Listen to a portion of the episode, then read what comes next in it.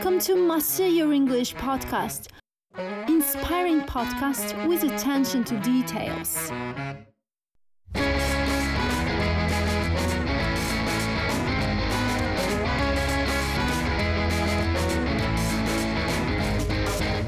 Всем добрый день! Меня зовут Анастасия, я преподаватель по английскому языку, и с вами подкаст Master Your English Podcast.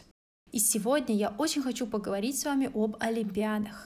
Вот уже прошел сентябрь, сейчас уже практически все старшеклассники и их родители озаботились о том, что пора готовиться к ЕГЭ, пора думать, куда поступать и начинают активно изучать этот вопрос. А я хочу рассказать вам про Олимпиады. Про них многие забывают, иногда не считают чем-то важным, а чаще всего просто не верят в свои силы, поэтому совсем не участвуют. О чем же мы сегодня поговорим? Почему так важно для старшеклассников участвовать в Олимпиадах? Какие бывают Олимпиады и что они дают при поступлении? Зачем их писать, если все равно будешь сдавать ЕГЭ и уверен в хороших результатах? Когда стоит начинать активно участвовать в Олимпиадах? Давайте начнем. Что может дать Олимпиада для старшеклассника? Во-первых, Олимпиады бывают разные. Есть Всероссийская школьная Олимпиада, а есть вузовские Олимпиады. Всем обычно хорошо известна только Всероссийская школьная Олимпиада, в которой есть четыре этапа. Только избранные доходят до конца, поэтому большинство школьников убеждены, что Олимпиады не для них. Вузовские Олимпиады — это совсем другая история. Их еще называют перечневые Олимпиады. Каждый год Минобразование утверждает такой список, разделяя Олимпиады по уровням. Уровни различаются по льготам, которые могут получить призеры и победители этих Олимпиад. Олимпиады делятся на три уровня. Самый первый уровень дает больше всего льгот. Победители будут зачислены на бюджет, могут получить 100 баллов по профильному предмету или им разрешат не сдавать вступительные испытания. Чем ниже уровень, тем меньше льгот. Обычно вузы вправе самостоятельно решать, какие льготы давать за ту или иную Олимпиаду. Но в любом случае стать призером или победителем даже в Олимпиаде третьего уровня – это очень зачетно. И это определенно даст вам счастливый билетик для поступления во все крупные вузы. Огромный плюс – это то, что вузовские олимпиады имеют всего два этапа – отборочный и заключительный. Последний обычно проводится только очно, и туда попадают как победители, так и призеры. И это не просто ограниченное количество человек, а столько, сколько смогло попасть в определенный бальный промежуток. В заключительном этапе такая же система.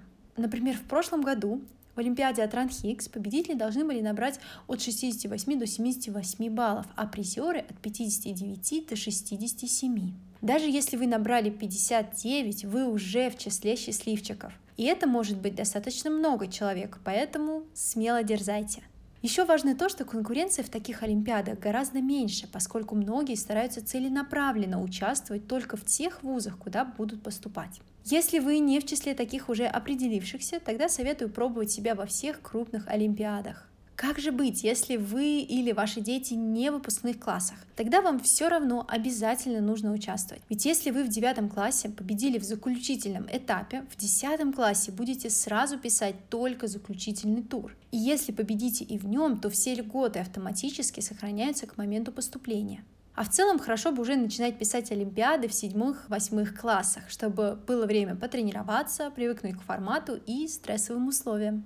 И еще пару слов про задания на Олимпиадах. Да, они сложнее, чем просто задания. Да, они требуют расширенного кругозора и не только в языке в целом, но и по страноведению. Но в действительности вопросов по страноведению не так много, и большой объем заданий составляют письменные ответы на вопросы и высказывания. Многие вузы также предпочитают творческие задания, как, например, в заданиях очного тура прошлых лет мне встречалось, что нужно найти по описанию страницу в Инстаграм члена королевской семьи и отыскать определенный пост. Это очень интересное задание. Конечно, набор заданий в разных вузах может отличаться. О том, что вас может ждать в тех или иных олимпиадах, я буду рассказывать в своей группе ВКонтакте и на странице в Инстаграм, которые так и называются Master Your English. Присоединяйтесь! В ближайшее время выйдет пост об Олимпиаде «Высшая проба» от Высшей школы экономики. Там уже 28 октября закончится регистрация, поэтому очень советую вам не тормозить, а скорее регистрироваться, чтобы точно не забыть. Большое спасибо, что дослушали меня до конца. Надеюсь, вам была интересна эта тема. Если есть какие-то особые пожелания по поводу будущих подкастов, welcome uh, в мою группу ВКонтакте или в Инстаграм, который так и называется Master Your English. А также вы можете найти меня на разных платформах Яндекс Музыка, Google подкасты, ВК подкасты,